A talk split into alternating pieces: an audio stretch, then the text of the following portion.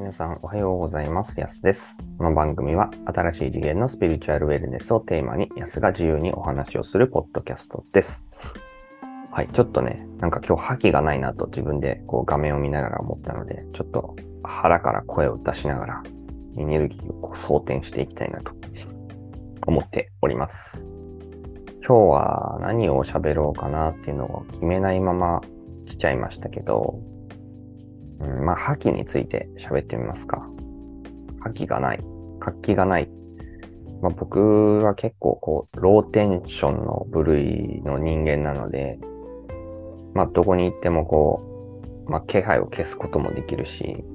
まあ、よくね、気配消して急に現れて、後ろに現れて人をびっくりさせるっていうのをやってて、めっちゃ驚かれたりしてたんですけど、マジで気配消せるんですよね。で、まあ、覇気もないとも言われてきたし、元気があるようには見えないのか。まあ、そこら辺はようわかんないですけど、まあ、めちゃくちゃローテンションなので、普段はというか、うん。なんかこう、覇気がない、元気がない、活気があるのがいいみたいな、ね。まあ、元気があった方がいいとは思うんですけど、元気がなく見えるみたいで、よく心配もされてましたね。まあ、心配されてた頃は本当にやばかった時期だと思うんで、うん、なんか、元気で活気があることが素晴らしいみたいな風潮もね、まあ、あったりするじゃないですか。まあ、若い時は特にね。まあ、なんか、そういうの結構しんどくて、まあもちろん楽しければ勝手にテンション上がりますけど、まあ、自分が楽しくない場所にいて元気が出るっていうのもよくわかんないじゃないですか。だからなんかずっと自分に素直だったんだろうなとは思いますね、今ね。で、まあ、覇気を出せっていうのは、僕の場合はこう自分の深く思っているところを話し出せば、めちゃくちゃ覇気出てくるし、暑いねって言われることもね、あったしね、夢を持っていた時はね、10代、10代の時かな。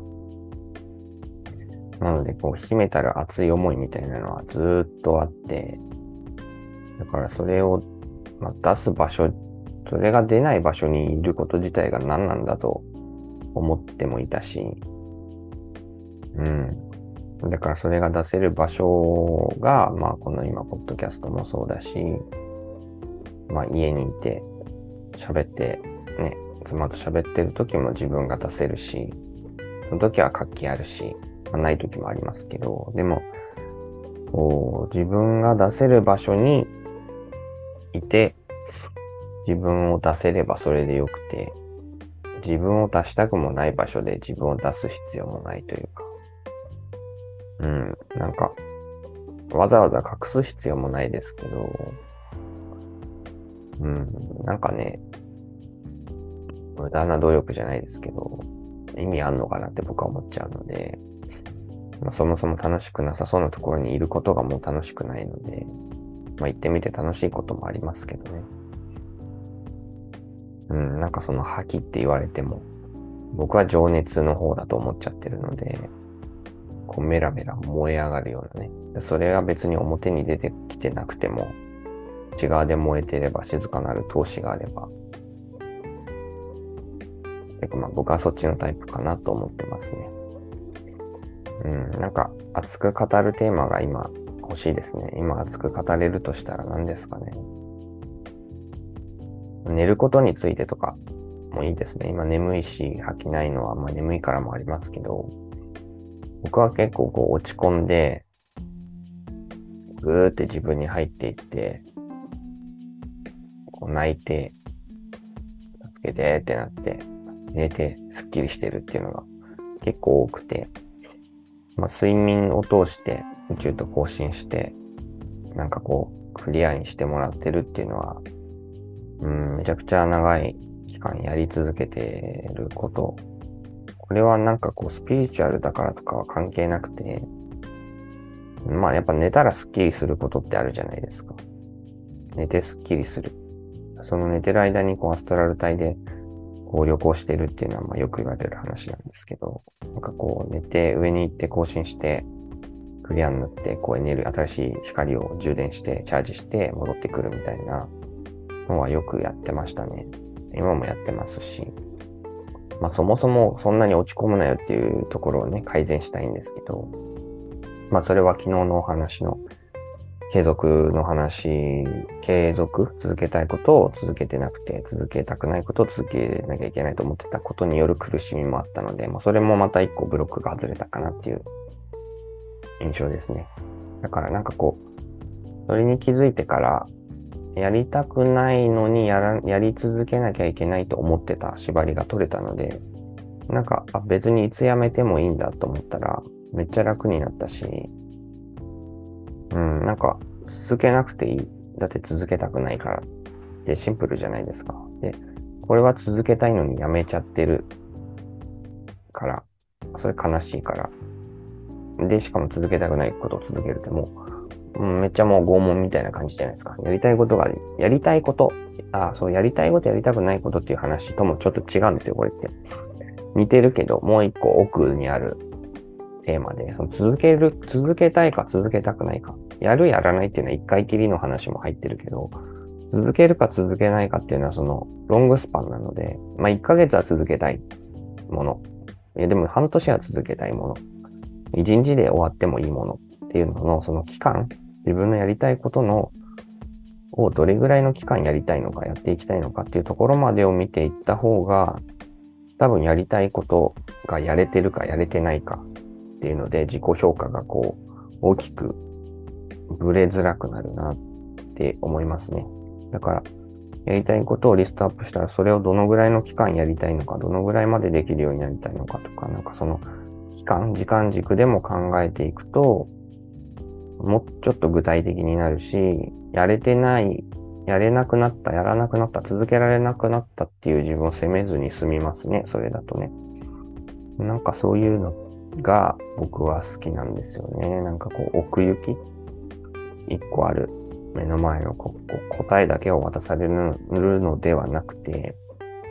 その問いの先にあるこう奥行きみたいなものを作ることによって、それに縛られなくなるというか、1か0か10か100かみたいな問いに対してその幅、別に50から100があるじゃないですか、みたいな。その、100だけど、やりたいことは100だけど、でも期間としては別にそれは10で、10ぐらいで十分なんですっていうものに対して100、100でやってくださいみたいに言われても、別にそれ無理だなってなっちゃったらそもそもやらなくなっちゃうから、期間って大事ですね。どれだけやりたいのか、どれぐらい注いでみたいのか、どれぐらいだったらできるのかとか、なんか三日坊主で終わっちゃうっていうのは別にそもそも3日間やれればよかったっていう話だったりもするだろうし、うん、なんか無理やり継続させる必要はないんじゃないかなと思ってますね。その無理やりっていうのがね、もうしんどいから、続けたければ、まあ、その形にこだわらなければ、いろんな形で続けられると思うので、なんかその形のこだわりも手放して、期間のこだわりも手放して、うん、ただ、続けたいことを小さく小さく続けていくっていうのがいいんじゃないかなって。まあこれはね、僕に言ってる話なんでね、自分について喋ってますけど、小さく小さく始めていく、小さく小さく続けていく。したらやっぱり続けてたら、アウトプットしてたらスペースが生まれて、新しいアイデアが湧いてきたり、次はこうしてみよう、してみようってなってくるので、なんかそこを僕は信頼したいなと思ってますね。喋ることを通して、続けることを通して、うん、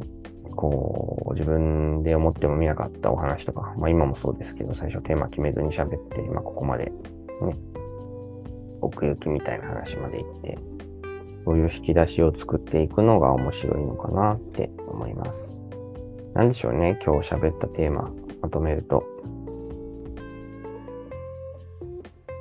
うん、まあ、期間。わかんない。よくわかんないですけど、まあ、覇気、覇気の話ですか？睡眠の話をして、覇気の話から睡眠の話をして、まあ、継続やりたいやりたくない、眠り、まあ、ストラル体の話をしてとか、なんかよくわかんないですけど、なんかいろんな話をしましたけど、まとめると、まあ、自分らしく我慢せずに行こうぜみたいな感じですかね。無理しなくていいよみたいな。はい。ということで、ちょっとね、最初の覇気のない状態からは、だいぶ早口になって、